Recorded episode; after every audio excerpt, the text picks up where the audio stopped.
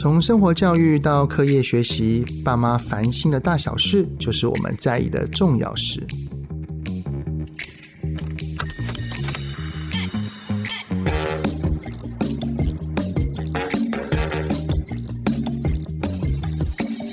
各位听友们，你们好，欢迎收听亲子天下 Podcast 节目《爸妈烦什么》，我是主持人、亲子教育讲师魏玮志泽爸。我儿子呢，现在已经是高中生了，然后我女儿是小六。其实他们已经在实施一零八课纲的这件事情有几年了哈。不过我相信，如果有在了解学业这方面的家长们，应该都知道。一零八课纲的目标是希望孩子在学习的路上可以适才适所，也就是说能够找到自己的擅长、天赋跟热爱。不过哈，实施几年下来，我从我儿子他在国中这个阶段的反应上面，我觉得主体还是偏通才教育。什么叫通才教育？也就是每一科都要好。那在体制里面是一条道路哈，是希望。孩子他可以去找到自己的擅长跟所长，这样子才会衔接到所谓的高中的分组以及大学的选系嘛，对不对？不过在小学跟国中阶段，其实也有一条道路是会把孩子某方面的特长给发挥出来的，那就是资优班，像是有数学资优、英文资优等等的啊、不过呢，大家听到资优班，可能会对于进入资优班的孩子有一些既定印象或者是迷思。那今天呢，我们就邀请了家中两个孩子都是就读资优班的绿军妈妈，欢迎你。早爸好，各位听友好。绿军妈妈今天来跟你聊一聊资优班这件事情哈，因为你的孩子姐姐跟弟弟嘛。对对，然后都是读资优班，对，没错。可不可以大概先分享一下他们的这个学习的历程？呃，我家那个老大是姐姐，姐姐她现在是国二，然后她是就读国中的语文资优班。那老二是小六，弟弟他现在是呃一般智能资优班，就是国小的一般智能资优班。国小是没有分，国小好像是小二。对，之后生小三会去做检定嘛？对不对？对对对，所以你的儿子也是那个时候？对，他也是那个时候。嗯、那那时候会进入资优班的原因是，小一的时候我们学校有做一个团体的智力测验。对对，都都会，你们都，都应该大家都会有。对，有对，那辅导室那时候在小二的时候就有通知我，嗯、就是说，哎，我儿子的那个呃团体智力测验的分数偏高，然后再加上他的那个呃就是学科方面。也还蛮不错的，对，所以辅导室老师就建议我们，也许可以去参加鉴定试试看。对，再来就是他上课的时候，其实有一些状况，就是说他在普通班的时候，对，他在普通班的时候有些状况，就是很常分心，然后无聊，可能常常趴在桌子上，然后不知道干嘛。因为你的儿子就是进资优班了嘛，对，有的时候对于资优的孩子而言。上课会觉得无聊，是蛮多有这种现象的。对，因为他听一遍就懂了。对。然后老师没办法，因为整个班级他要照顾，所以可能同样的东西他要讲第二遍、第三遍，但是他第一遍就懂了。嗯。他就会觉得，你为什么还要再继续讲？所以他就会觉得无聊，对，有的时候会是这种现象。对对对，所以辅导老师就建议我们说，哎，也许可以让我们家弟弟去参加资优鉴定看看。嗯、那新北市那个时候就是小二开始有这个，就是可以参加资优鉴定的考试嘛，所以我们就让他去试试看这样子。我女儿那个时候也是，因为我儿子女儿在小学也都是有进资优班的，对、嗯、对。然后就是小学二年级，然后到小三，嗯，这中间可能有经历过几次的。评估，对对对，像是老师会带团体，然后看他们的表现，嗯嗯，然后还有一些考试，对，有一些考试。我们是新北资优鉴定，嗯，所以新北市的资优的那个鉴定方式是先考一个初试，对，那那个初试是笔试，笔试通过再考一个复试，那复试就是一对一，有一个特教老师，嗯、那他是全程陪着那个孩子，然后做一对一的口试这样子，对，那。呃，我知道好像台北市它会有所谓的，就如果这两个考试通过，它还会有所谓的团体观察是吗？有，我儿子女儿都有团体观察。对对对，但是新北市就没有。嗯、哦，对，新北市的话，就是复试过了之后，那就过了，你就可以决定说要不要接受自由方案。诶，那那个时候，因为我知道您的大女儿，对。他是国中才进资优班的，对，他是国中，小学没有，对，他是国小，所以小学他没有这个测试过吗？他小学的时候，因为其实也没有老师说，呃，他可以去参加鉴定，我也不觉得他国小的时候是有那个资优的资质，是，对对，所以我国小的时候就是没有让他去做这个鉴定，哦、所以对对对，所以他不，他国小的时候其实没有进资优班这样子。了解，那我我现在聊一聊国小的好了啊、嗯，因为国小我儿子女儿在小学的时候都是自优班，对对对。呃，他目前在小学的资优班，他自己开不开心？他的心情如何？因为我们一开始的时候是那个学校，他没有那个资优班的安置的班级，嗯、就是没有设资优班，所以辅导老师是建议我们要转学。哦，对，要转到有资优班的学校去。你说他就是小二转小三的时候，呃，小二鉴定过，然后小三嘛，所以是小三要转学。哇，那他会不会依依不舍？非常难过，对啊，他哭了好几天，然后他一直要求我说他不要转，因为他其实同学都在那，对对对对对对对。然后呢？然后我们其实也想说，那不然就不要进自由班好了。对对。然后那时候是因缘际会，我认识了一群建中的，就是科学班的一群孩子。那我就问他说：“哎，那你们小学的时候是资优班吗？你们建议入班吗？建议要可以转学吗？”那当中就有一位，他就跟我说，因为他情况也是跟我儿子很像，是因为他的那个所处的国小没有资优班，但是他也是必须要转学，然后他也很舍不得。但他事后告诉我说，他非常庆幸有转学，因为他说他其实接受了资源，还有见到的同学和老师。那个视野开阔非常的大，就接受到了那个世界是跟他完全在原来国小是不一样的。然后他也是从那个时候开始发现他喜欢上了化学，所以他就一路超修化学，甚至到建中之后，他就代表国家去参加化奥比赛，哇，拿到金牌回来。所以你就用这位哥哥的例子去跟你的儿子大概讲一下。对对，我就鼓励他说：“哎，这个哥哥他都建议说，哎，您可以就是去参加那个自由班，就转过去，因为那个视野真的会不一样，同才也不一样。那你要不要试试看这样子？然后就 OK。然后他虽然不情愿，但是也就 勉强答应。他现在小六嘛？对，他现在小六，等于是已经转校四年，对，三年多了，呃、三年多，三年多。他目前还算习惯吗？哦、非常喜欢，非常喜欢玩的很开心。”以那个你儿子自己的想法，嗯，他现在是专门一班还是普通班？然后有其他的课程？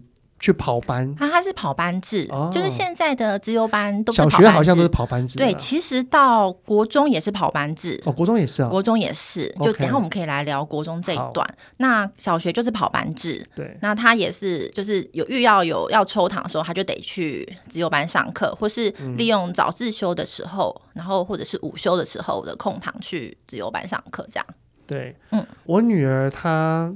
其实真的还蛮喜欢资优班的课程，对，因为资优班很多的学习方式就会比较活，对，很多的思考，很多的碰撞，很多的创意跟想法。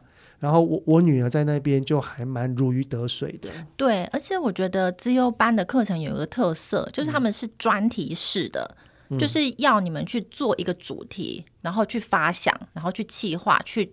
完成你的那个专题。嗯，我记得我儿子那时候第一个专题是美食报道，就是美食、哦、美食专题，要他做一个、呃。那时候小三做那个美食专题，你儿子自己找的还是老师规定的？呃，老师规定的。哦、我想说，如果他自己找的，然后他是吃货啊。啊，对，对对，这是老师规定的，因为这个题目其实比较软性，对，也很生活啊，对，也很生活，嗯、我就觉得很棒。那。绿军马，你从你儿子去做这个专题啊，你有没有看到你儿子在学习这方面有什么不一样？我讲的不一样，是因为很多在台湾蛮多的学习上面都还是偏填鸭，例如说一直写一直算。对，那以这样子的学习方式，你看到还有什么不同的点吗？嗯，我觉得很大的不同是那个专题式的东西是要孩子去主动去找的，嗯，主动去发想。它变得不是被动式的接受那个知识，譬如说，如果我们是在一般的可能社会课的课堂上，那老师就会直接告诉你说：“哎，台中的名产有什么什么什么。”嗯，但是今天资优班给他们一个主题之后，他们是要自己去挖掘对那个东西的。那当然不只有这个专题，还有其他的东西，都是要自己去找答案，然后自己去问问题。其实问对问题这件事情很重要，对，没错，就是很重要的。就问题意识，你有没有这个东西？对，对，对，对。我觉得他们从小就是在教他们训练这个东西，其实也是蛮偏学术性的哦。像研究方法啊什么的，这个到大学或是高中就在训练写小论文什么的。但是你要会问问题，你必须要先具备一个条件，叫做你会好奇。对，对，对，对，没错。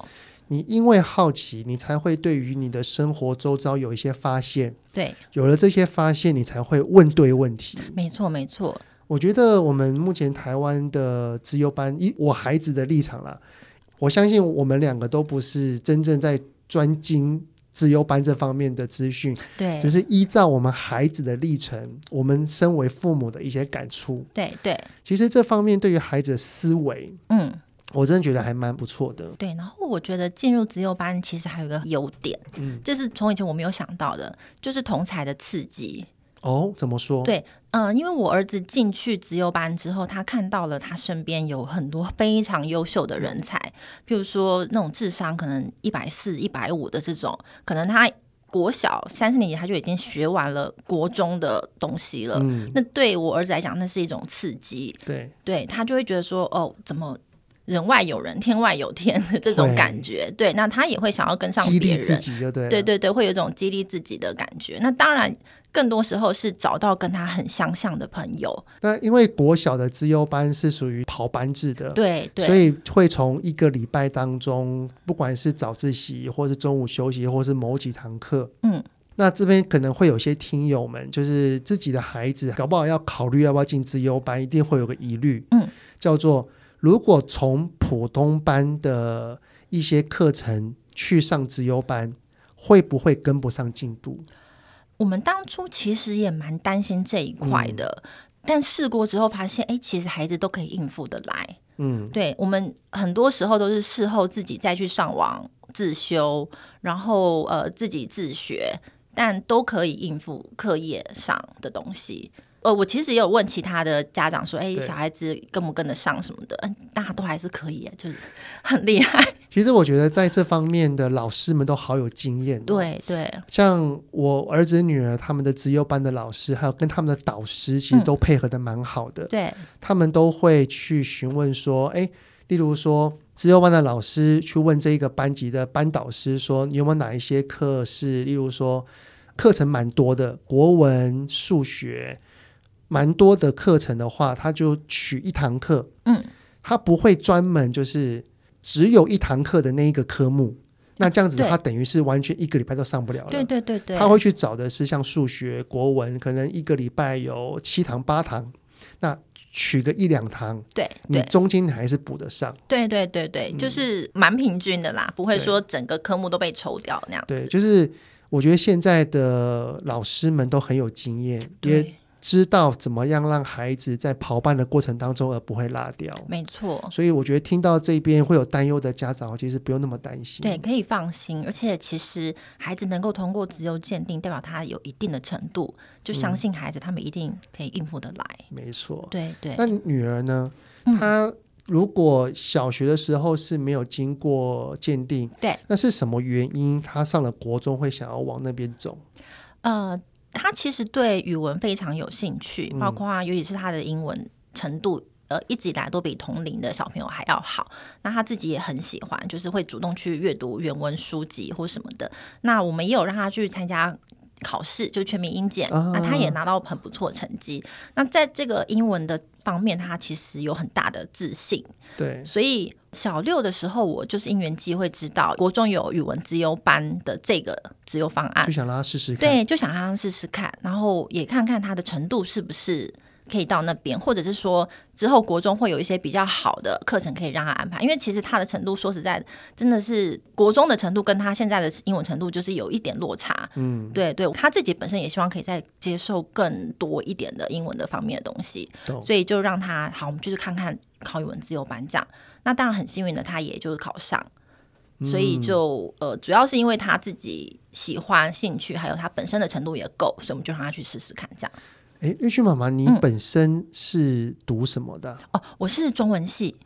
哦，对，因为从你的粉砖上面，你对于古人的那些都讲得非常的厉害。哦，谢谢你。其实我是喜欢，就是我本身是很喜欢，我自己也是因为兴趣的关系，所以念的中文系。我是高中是推甄上清大中文，然后、哦、对，然后就是因为很喜欢。这些东西，那也还好，我妈妈那时候没有阻止我念这一个科系，但是我念的真的很开心。这样，对啊，我我看你所写的苏轼嘛，对，那偶像我是他，哦，对，我非常喜欢苏东坡，我觉得，我觉得只要是中文人，应该都会很爱这个大叔，他真的很有趣，真的。哎，如果想要知道一些古人的历史的，或者是一些很有趣的小故事。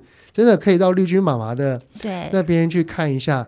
绿军妈妈那边不是只有灌篮高手 选老公，我我我那一篇真的是天哪，我吓到哎、欸！我本来只是想说随便写写，就我没想到回响这么大，它的触及数是四百万人次哎、欸！因为你写的我们很有共鸣，因为我们很了解，搞不好你的女儿是不是在语文方面有点遗传你？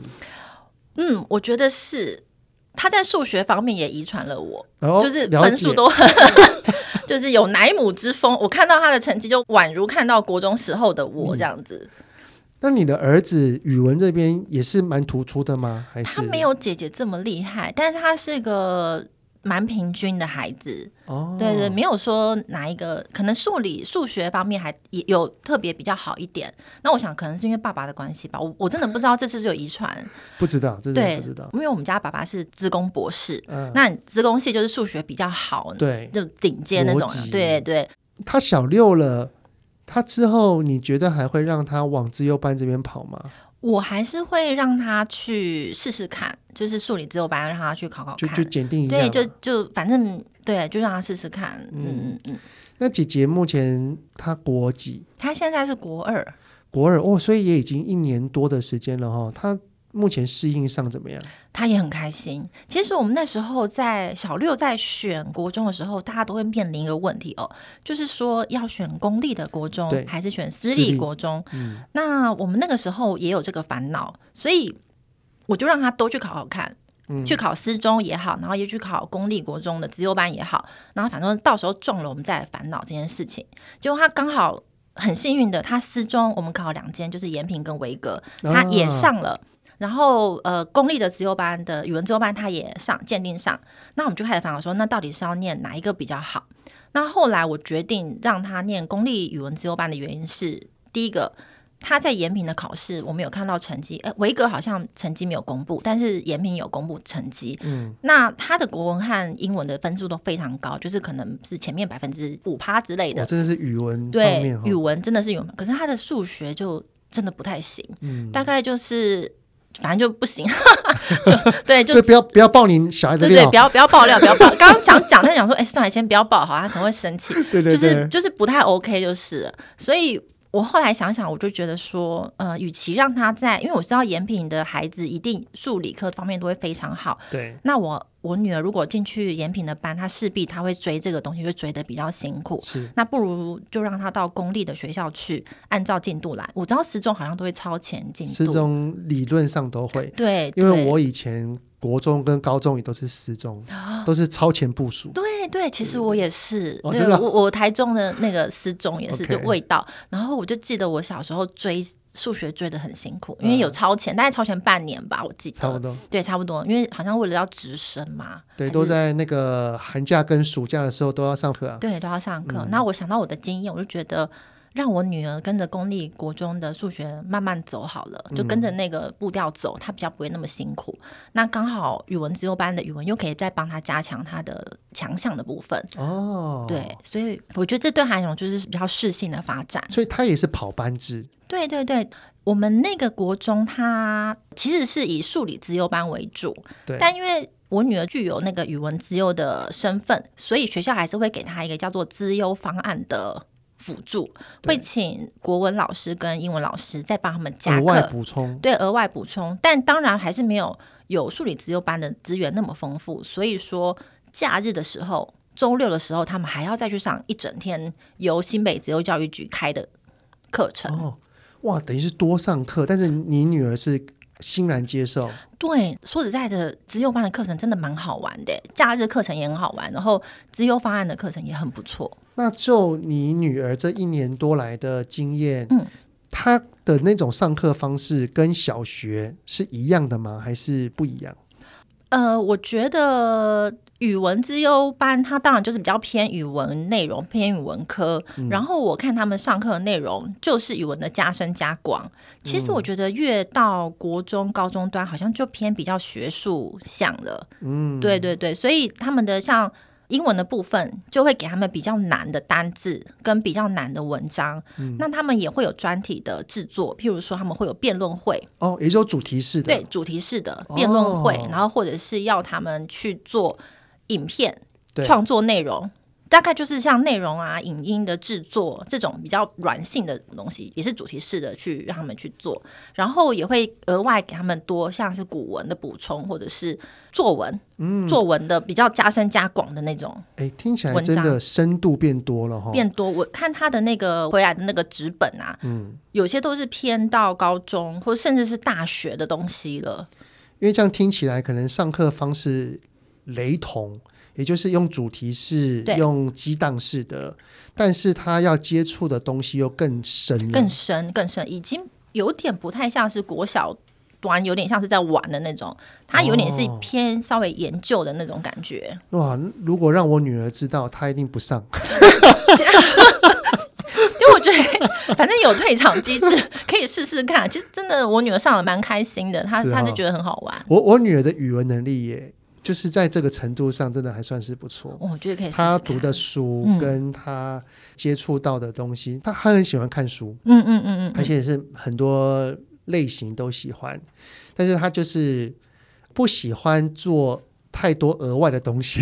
哦、那会有蛮多额外的东西，会有会有，对，还是还是有有些报告什么的。那时候你女儿是什么时候去考试的？国中的话，国中的话，新北市的话是三月份。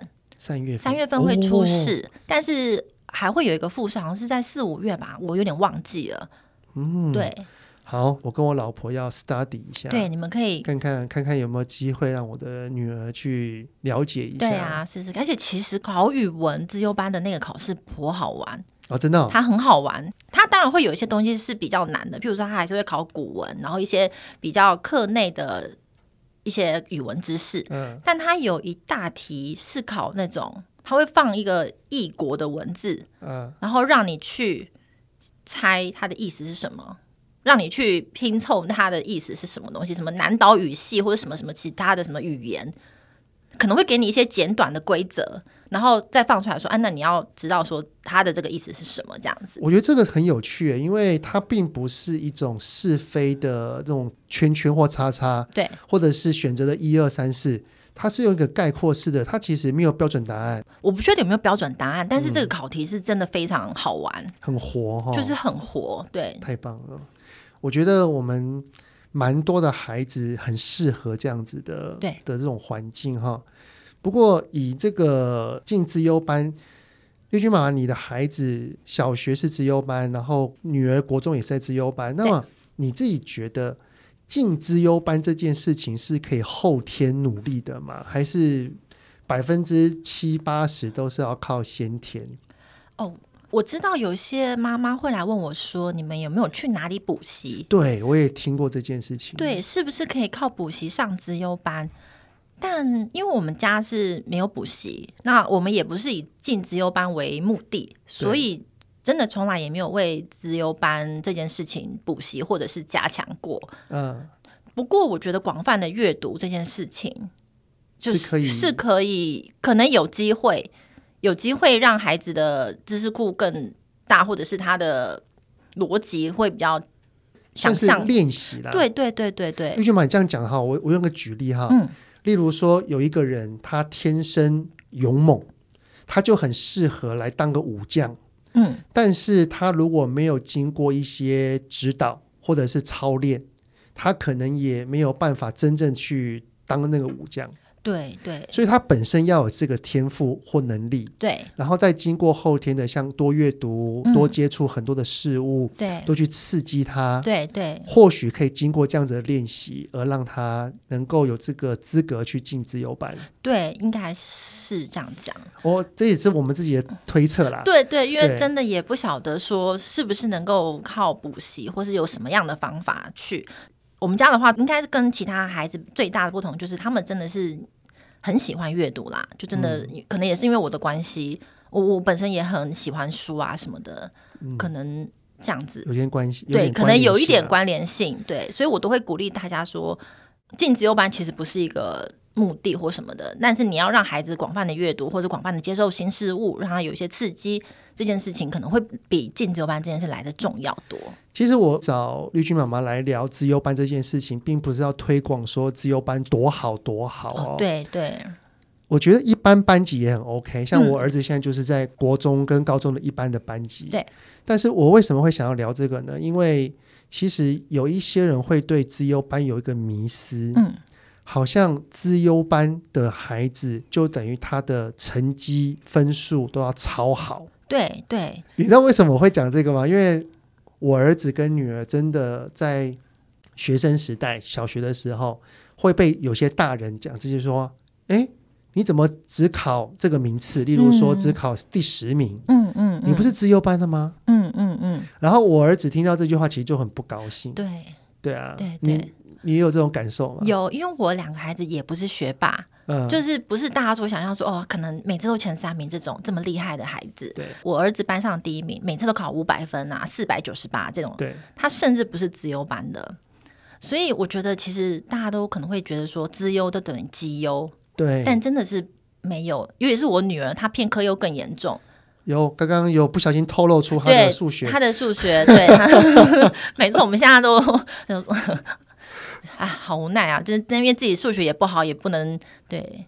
所以我觉得进资优班，它其实有一个目标，就是让可能某一些的孩子，他在某方面的特长是需要被看到的。对，我觉得资优生最大的特点，他不是厉害，他是特殊。嗯，就是资优生有一些孩子是，他有一些东西是跟别人比较不同的。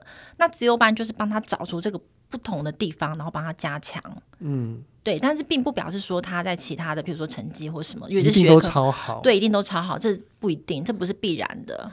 这这句话我都听到，就是，哎，你你不是自优班吗？你怎么才考几分？对，对，你不是自优班吗？怎么才进这个学校？对对对，会有这种。对，因为我儿子他已经升高中了嘛，嗯、然后他高中还不错啦，嗯、但是并不是那种很顶尖的。嗯嗯，然后就会被我说啊，你不是自优班吗？啊，你怎么才考这样？啪啦啪啦的。对，其实。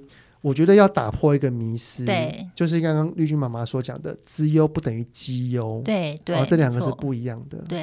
啊，哦、没错。那以资优班来看的话，你你女儿现在在国中是语文资优，对，那她是不是就很容易遇到？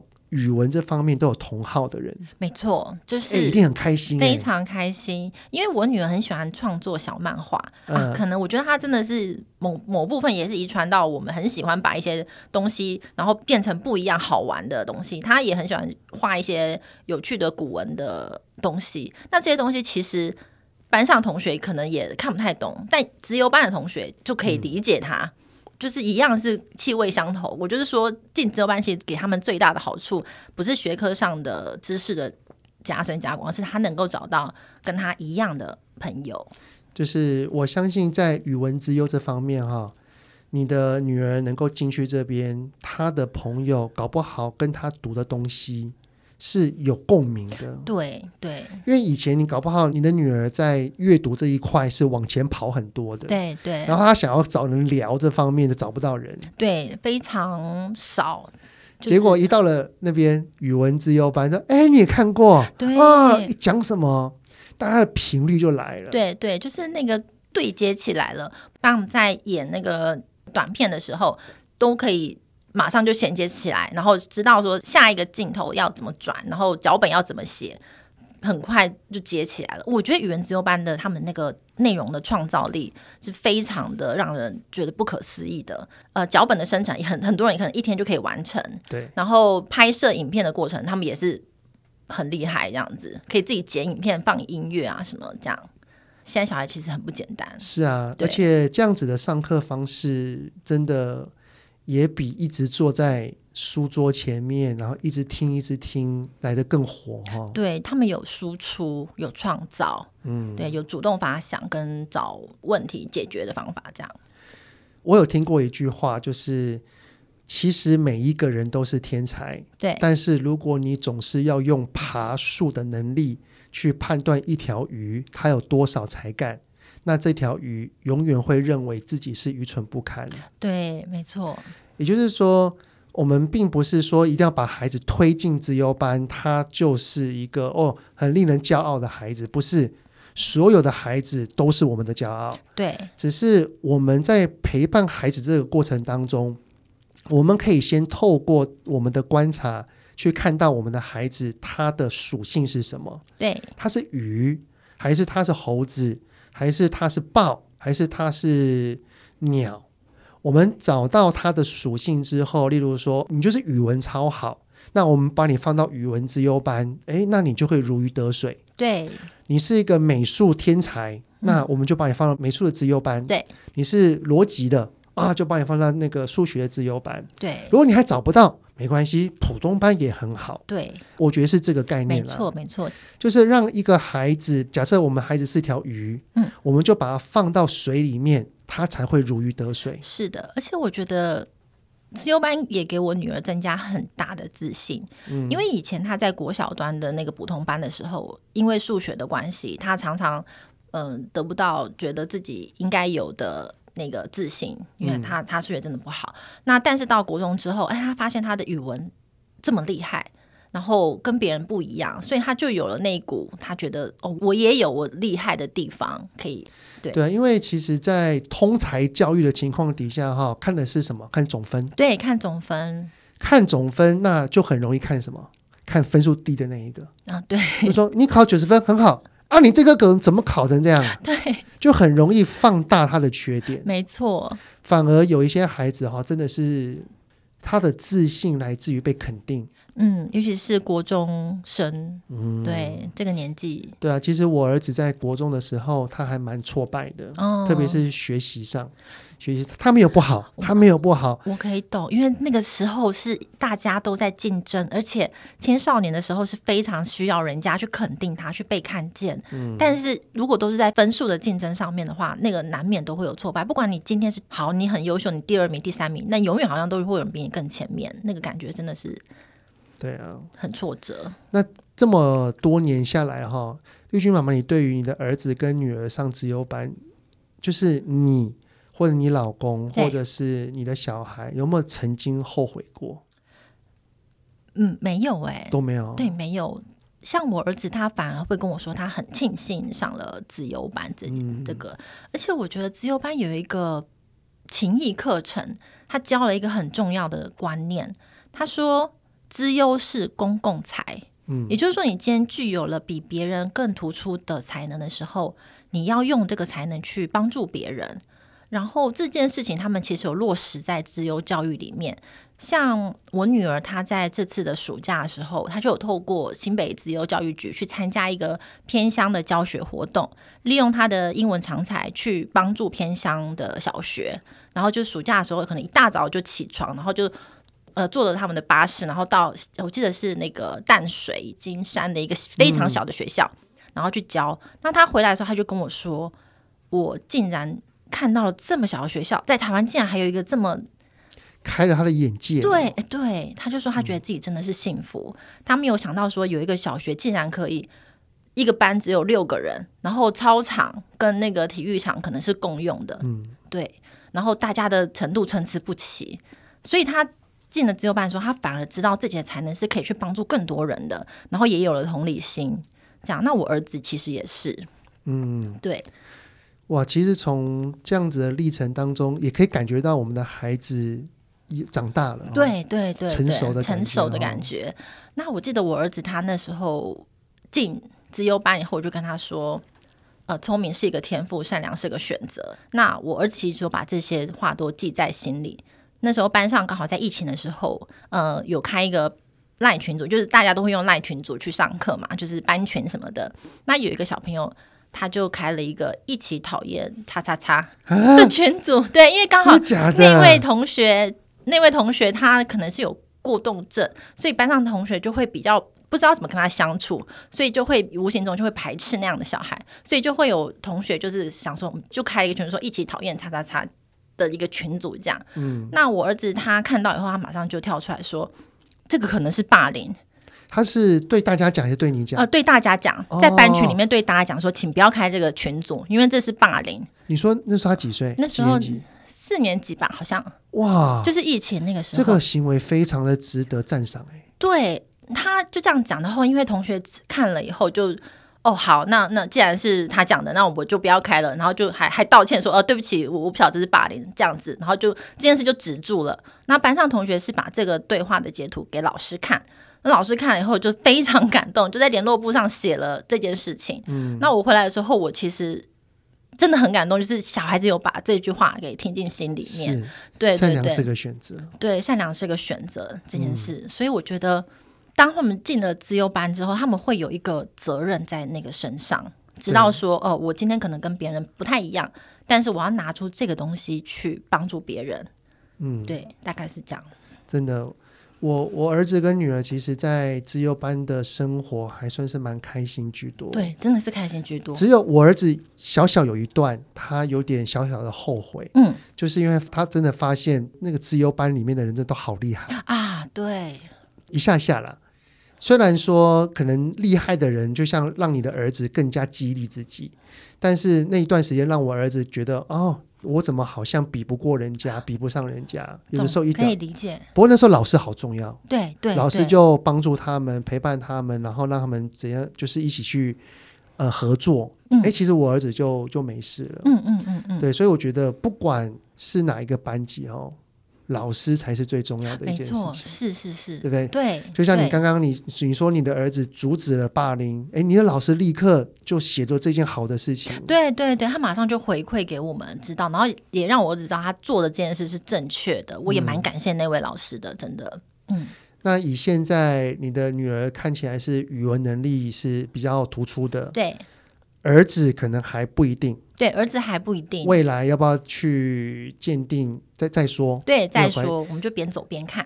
那有一件事情哈、哦嗯，我想要先问问你。好，就绿军妈妈，就是因为现在国中生其实蛮多就去补习的。嗯，对。我常常哈在有些演讲的时候，其实都会问这一句话，嗯、就是，请问大家要让孩子补习，通常都是要补他的强科还是弱科？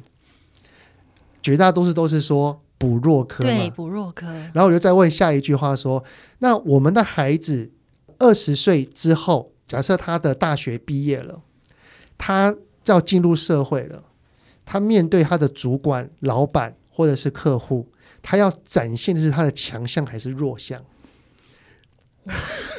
太犀利了，这个一堆人都说：哎，强项。对啊，我就说那不是很很奇妙的一件事情吗？对，对不对？所以以现在。您把你的孩子放到资优班上面，那对于他未来的高中跟大学，你的想法会是什么？像你刚刚讲的那个补习补弱科，因为我女儿的数学比较弱嘛，就刚好她数学比较弱，然后国英比较强。那国英的话，就是靠资优班去帮她补强。嗯，那弱科这件事情，我们就是尽量，我没有让她去补习啊。啊，我真的心脏很大，我 对我没有让她去补，我就。让他尽量维持在一个不要太难看的情况之下，一个他的水准，他的水准，他的水准，对他的水准就是呃，好，你就及格再多一点点就好了。嗯、对，我也不会要求你说你一定要怎样怎样，没关系，你就及格再多一点点就很厉害了。我就这样子跟我女儿讲。那其实最主要原因，其实真的是来自于我自己的本身经历。就像你说的，未来出社会之后，到底是给主管看的是强项还是弱项？对我，我一直到现在，我都还是。觉得如果是弱的话，我们不一定要把它补到最强，只要刚刚好能够达到自己的那个责任就可以了。嗯，对。所以你会让你的女儿在高中或者是大学之后，在语文这方面更加的突出吗？对，她现在其实喜欢的东西是呃语文是一定，然后她喜欢内容创作，然后以之后未来也想要去世界看看、走走看看。哇，这很好哎。对对对，她其实是想要像爸爸一样多，因为爸爸是常常飞国外。谈合作的，嗯、对，然后他就很想像爸爸一样，就是多多飞国外，然后去看看这个世界。所以，我们也许未来会让他朝这个方向去走。不过，当然最后还是要看他了。对，就是要看他。我相信到了高中，他一定有自己的想法了。对对对，他其实现在也慢慢已经有自己的想法。对，所以，我们高中跟大学，我其实没有特别设限，说他一定得上好的高中，或者是一定得上顶大。嗯这件事情我交给他去慢慢的去思考、去想，可能就会朝他喜欢的这个方面去走。譬如说是影像创作，或者是他嗯、呃、喜欢的语文。了解。未来有机会，也许可能会去留学看看。不过我相信，在很多的发展上面，哈，孩子有想法最重要。对，这件事是非常重要的。即使是错误的想法也没有关系。对，我觉得。未来变化的其实非常快哦，嗯、就是现在分数其实真的不是一切了。嗯，最重要的是自我探索的这个部分，就是你知不知道你的优点在哪里？你知不知道你未来想要真的想要有热情的地方在哪里？嗯、我觉得找到自己的热情，找到自己的天赋这件事情是非常重要的一件事情。我觉得比考上就是厉害的高中或是厉害的大学都还要来得重要。当然了，有那一些，如果有孩子真的有能力考上，当然是很厉害啊！对对对，对对这个这个当然是要这值得鼓励啦。对，只是我我刚刚会用那个补强项还是补弱项来当做一个例子，就是我觉得爸爸妈妈想要让孩子去补习，这个也是无可厚非的。对，只是真的有必要补这么多吗？把把一堆时间都补上面，嗯、还是我们愿不愿意把我们的目光？不要一直焦灼在他的弱科嘛。啊，对，这样子孩子会觉得很没自信，没错，孩子会觉得我很糟糕。嗯，我们何不去找到他的强项，然后把那个强项开门发挥到淋漓尽致，他人无可取代。是的，或许他会从他的强项当中找到自信，对，找到一个光亮，找到热情所在。没错，对。好，那最后呢，想要再请丽君妈妈。如果现在有很多的孩子，不管是小一、小二，或者是小六升国中，他们可能有这个想法，想要让孩子去资优班。嗯，你你会给他们的建议会是什么？就去试试试看，有机会就一定要去试。因为如果没有也没关系，没有也没关系，就没关系。嗯、真的，这个不，这也不是什么。很重要的事情，对对对，对对对，但当然是有机会，我们就让孩子多方尝试，因为我觉得自由教育的目的其实是为了帮助孩子找到他的优势所在，他的特殊性所在。然后，就像我刚刚有讲的，就是自优生他是特殊，不是厉害。那自由的课程，它其实是要让不同的孩子都能够得到他呃适合的课程。嗯，那有机会让孩子试试看。那如果你的孩子有能力的话，你其实没有道理要他跑慢一点。是对，这不是揠苗助长，这是帮助他能够找到自己的强项，然后发挥到淋漓尽致。了解，谢谢绿军妈妈，嗯、谢谢谢谢泽爸。透过绿军妈妈的分享，我觉得我跟绿军妈妈都不是真的在资优班这边专科的老师啦。对对，我们只是透过我们孩子的经历，然后有一些身为父母的想法。没错，那这都是我们的观点。如果有不同的观点，也都欢迎可以告诉我们。好，这次非常谢谢绿军妈妈的分享，谢谢泽爸，谢谢各位听众，谢谢亲子天下 Podcast 谈教育聊生活，开启美好新关系，欢迎订阅收听，Apple Podcast 跟 Spotify 给我们五星赞一下，也欢迎在许愿池留言，告诉我们爸爸妈妈你们有烦些什么吗？我们会找专家来替你们解答的哦。我们下次再见喽，拜拜。